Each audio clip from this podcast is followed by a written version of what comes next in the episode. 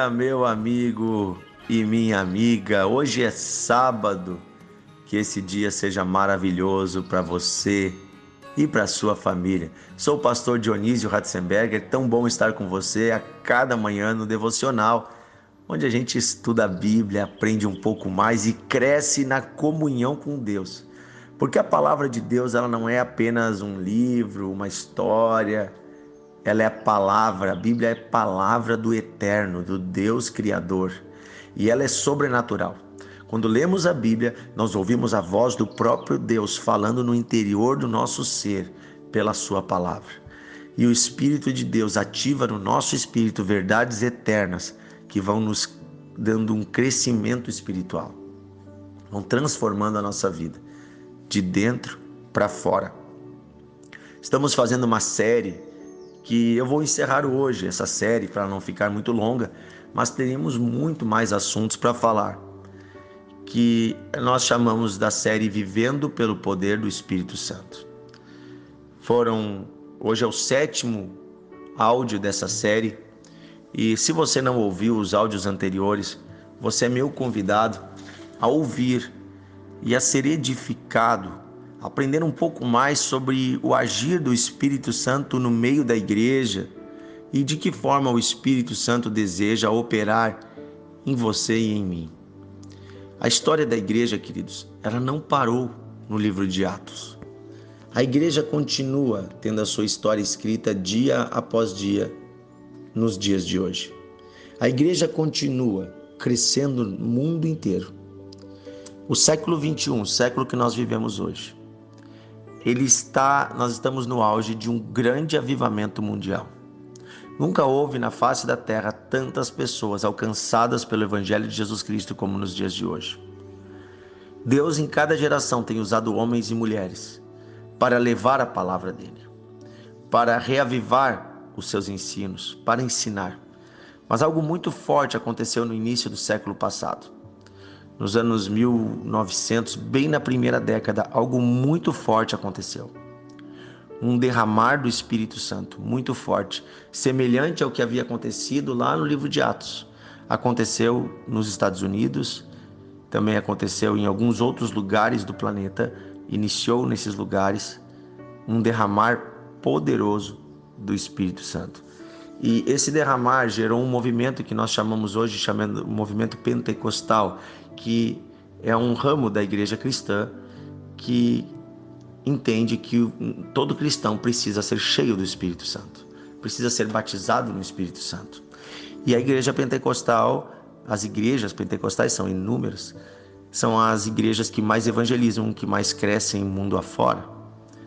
E, e isso porque nós vemos que essas igrejas, as igrejas pentecostais, elas entendem que o, o mesmo evangelho de Jesus Cristo, ele continua vivo e real para os dias de hoje e que Deus continua realizando sinais, maravilhas, curas, milagres, que Deus continua operando pelo sobrenatural no meio da humanidade, que não parou no livro de Atos.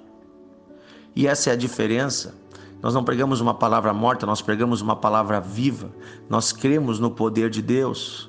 E Deus tem reavivado em vários ramos da igreja, nos vários movimentos que são uh, chamados também de movimentos carismáticos. Os carismas são os dons do Espírito. Então, dentro da própria Igreja Católica e dentro de outras igrejas, há ramos carismáticos, ou seja, ramos uh, da igreja, onde irmãos e irmãs já estão entendendo que o Espírito Santo continua sendo o mesmo. Por que, que eu estou fazendo essa introdução aqui? para dizer para você que Deus chama você e eu para uma vida sobrenatural de comunhão com Ele. E é nesta vida sobrenatural de comunhão com Ele que é restabelecida a ordem lá do início, de quando Deus criou a humanidade antes do pecado. Porque no início o próprio homem tinha comunhão com Deus. E Deus dava ao homem autoridade para colocar as coisas em ordem na terra. Assim também hoje, cheios do Espírito Santo, nós temos a autoridade que vem de Deus para colocar em ordem as coisas na terra. E tudo isso começou quando um homem que foi gerado pelo próprio Deus, que é filho do próprio Deus, mas também é homem, um homem foi cheio do Espírito Santo. E ele andou pela terra mostrando como é possível vivermos cheios do Espírito Santo. E esse homem é Jesus Cristo. Em Atos capítulo 10, versículo 38, nós vemos na pregação de Pedro ele dizendo o seguinte: que como Deus ungiu a Jesus de Nazaré com Espírito Santo e com poder. Jesus andou por toda parte, fazendo o bem e curando a todos os oprimidos do diabo, porque Deus estava com ele. Nesta frase, neste versículo, o apóstolo Pedro resume o ministério de Jesus Cristo. Ele dá um resumo do que Jesus fez. Ele também fala um pouco uh, depois que Jesus anunciou o reino, o arrependimento. Mas aqui ele fala de algo interessante. Ele diz que Jesus foi ungido com o Espírito Santo e com poder. E você vai dizer, mas por que, que Jesus precisava do Espírito Santo se ele era Deus? Queridos, porque nesta terra, para um homem e uma mulher realizar os propósitos de Deus, esse homem e essa mulher precisam estar conectado com Deus. E a conexão entre o Deus eterno que está lá no céu, o Deus Pai, e os homens que estão aqui na terra, essa conexão é feita por meio do Espírito Santo. O Espírito Santo, ele é a conexão ele faz a ponte, ele conecta. Daí você vai dizer: ah, mas não é Jesus que faz isso, Jesus é aquele que pagou o preço. E o Espírito Santo também é chamado o Espírito de Cristo. Deus é um só, ele é Pai, Filho e Espírito Santo, mas ele é um só Deus. Mas a pessoa da Trindade, a pessoa de Deus, que habita dentro dos seres humanos, quando eles o pedem, é o Espírito Santo. E Jesus foi ungido com o Espírito Santo e com poder. Você vai ver que depois de 40 dias no deserto jejuando, primeiro ele é batizado, desce o Espírito sobre ele como uma pomba, ele vai para o deserto, ele é tentado, ele vence a tentação e aí ele volta cheio de poder, realizando milagres, sinais, maravilhas. Inicia o seu ministério sob a unção do Espírito Santo, sobre o sobrenatural. E aí diz que Jesus andou por toda parte fazendo o bem e curando a todos os oprimidos do diabo. E, e aí é interessante o que Jesus fala para a igreja em Atos 1, versículo 8, que é onde nós começamos a nossa série desse dessa desse tema que nós estamos falando aqui, essa série sobre vivendo no espírito, no poder do espírito. Em Atos 1:8, Jesus diz assim: mas recebereis poder, está falando para nós, ao descer sobre vós o Espírito Santo. E sereis minhas testemunhas em Jerusalém, Judéia, Samaria e até os confins da terra. Olha só, em Marcos 16 ele diz: Vão pelo mundo todo e anunciem o Evangelho. Vocês imporão as mãos sobre os enfermos, eles ficarão curados em meu nome expulsarão demônios, falarão novas línguas. Olha o que, que Jesus está dizendo, queridos. Ele está falando o seguinte: que assim como ele andou por toda parte fazendo bem, porque ele estava cheio do Espírito, agora é vez de nós, você e eu, sermos também cheios do Espírito, para que nós venhamos andar por toda parte fazendo o bem, levando libertação, levando amor, levando perdão. Jesus disse: As mesmas obras que eu fiz, vocês farão. As mesmas obras que eu fiz, vocês farão. E aqui eu quero falar a cada homem e mulher.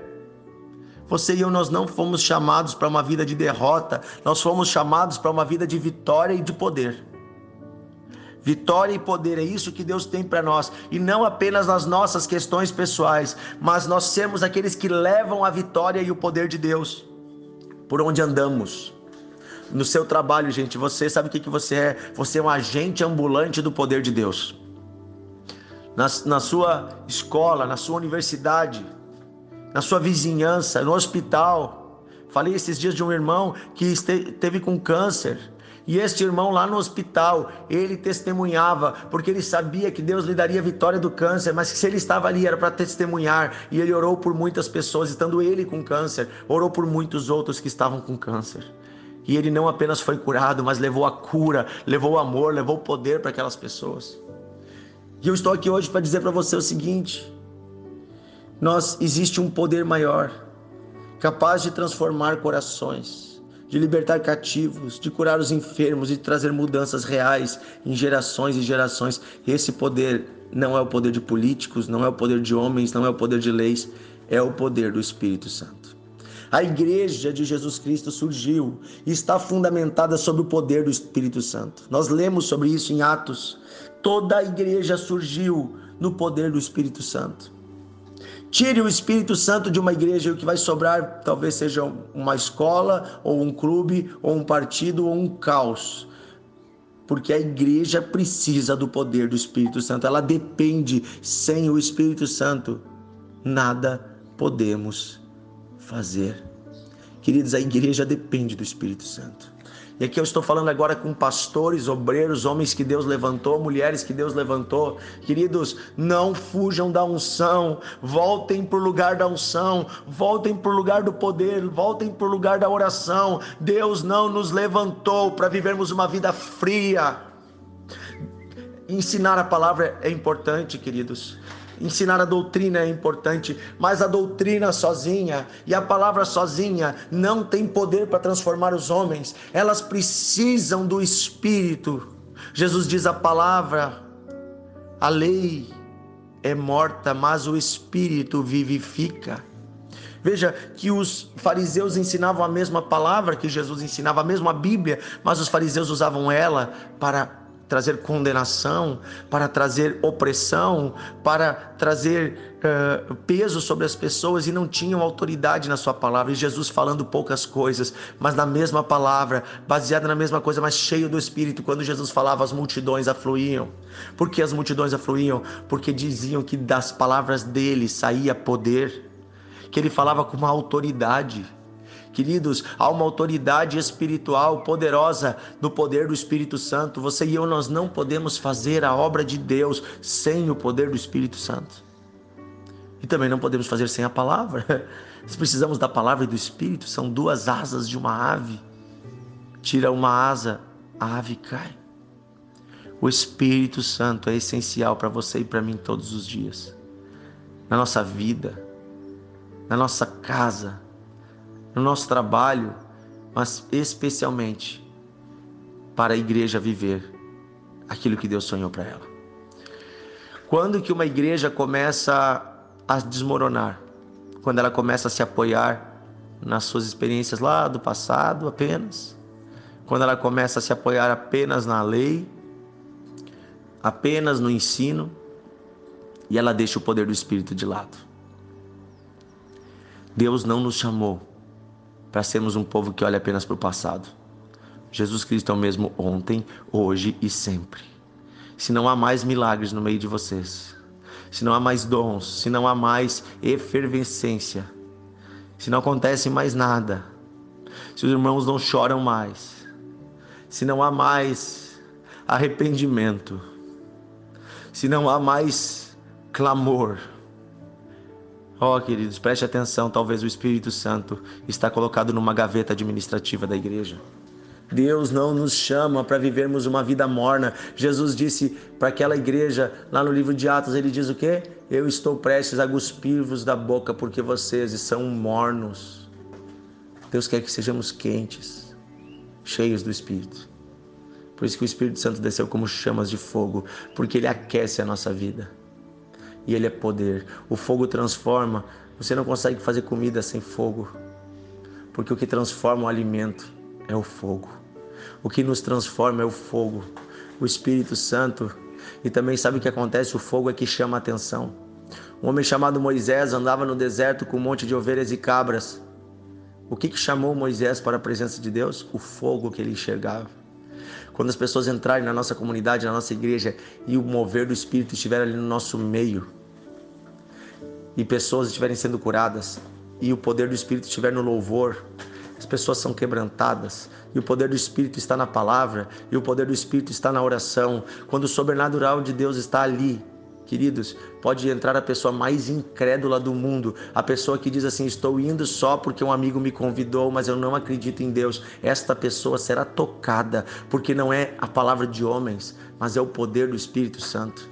E é por isso que a igreja tem crescido no século 21. A despeito de todas as previsões da ciência que dizia que quanto mais conhecimento houvesse no mundo, menos as pessoas precisariam da religião e as religiões iriam à falência. Isso foi dito no início do século passado. Mas eu estou aqui para dizer que isso não está acontecendo, porque a igreja não depende de aparatos humanos. A igreja depende do poder do Espírito Santo. Por isso a igreja continua crescendo em toda a face da terra. Não é porque nós somos bons, não é porque os pastores pregam bem, não é apenas por uma estratégia de marketing. Não, é pelo poder do Espírito Santo. Eu poderia falar tantas coisas aqui sobre a história da igreja, homens que Deus moveu de outros lugares do mundo para vir aqui para o Brasil e trazer esse fogo como Vinar Grão, homens que vieram lá da Suécia, homens que vieram dos Estados Unidos, gerações passadas que se entregaram para pregar o Evangelho com o poder do Espírito Santo e sacudiram o Brasil. E hoje, queridos, o Brasil é um dos maiores celeiros do Evangelho no mundo. E nós estamos levando, através de missionários, o Evangelho para o mundo todo. Aleluia! Aleluia! O Brasil é um novo celeiro de missionários e missionários cheios do Espírito Santo, e é isso que o mundo precisa. Uma igreja cheia do Espírito Santo. Eu quero convidar você a orar pela igreja e a você também ser cheio do Espírito Santo, porque você é igreja, você é parte dela. Amém? Senhor Deus e Pai, te agradecemos pelo poder do teu Espírito e pelo reavivamento que estamos vivendo. Obrigado pelas tuas obras, obrigado pela tua bondade, pela tua misericórdia. Obrigado, Senhor, porque tudo isso está disponível a homens fracos e frágeis como nós, algo tão poderoso. Reaviva em nós os teus dons e nos dá a alegria da tua presença. Eu peço, Senhor, que a tua igreja se mantenha santa e que também a tua igreja, Senhor, saiba valorizar a tua presença. Que o teu espírito não seja colocado numa gaveta administrativa da igreja, mas venha ter um lugar central eu peço isso, bondoso Deus, em nome de Jesus. Amém. Amém. Querido amigo e irmão, compartilhe o devocional. Envie para os seus amigos e amanhã estamos juntos novamente.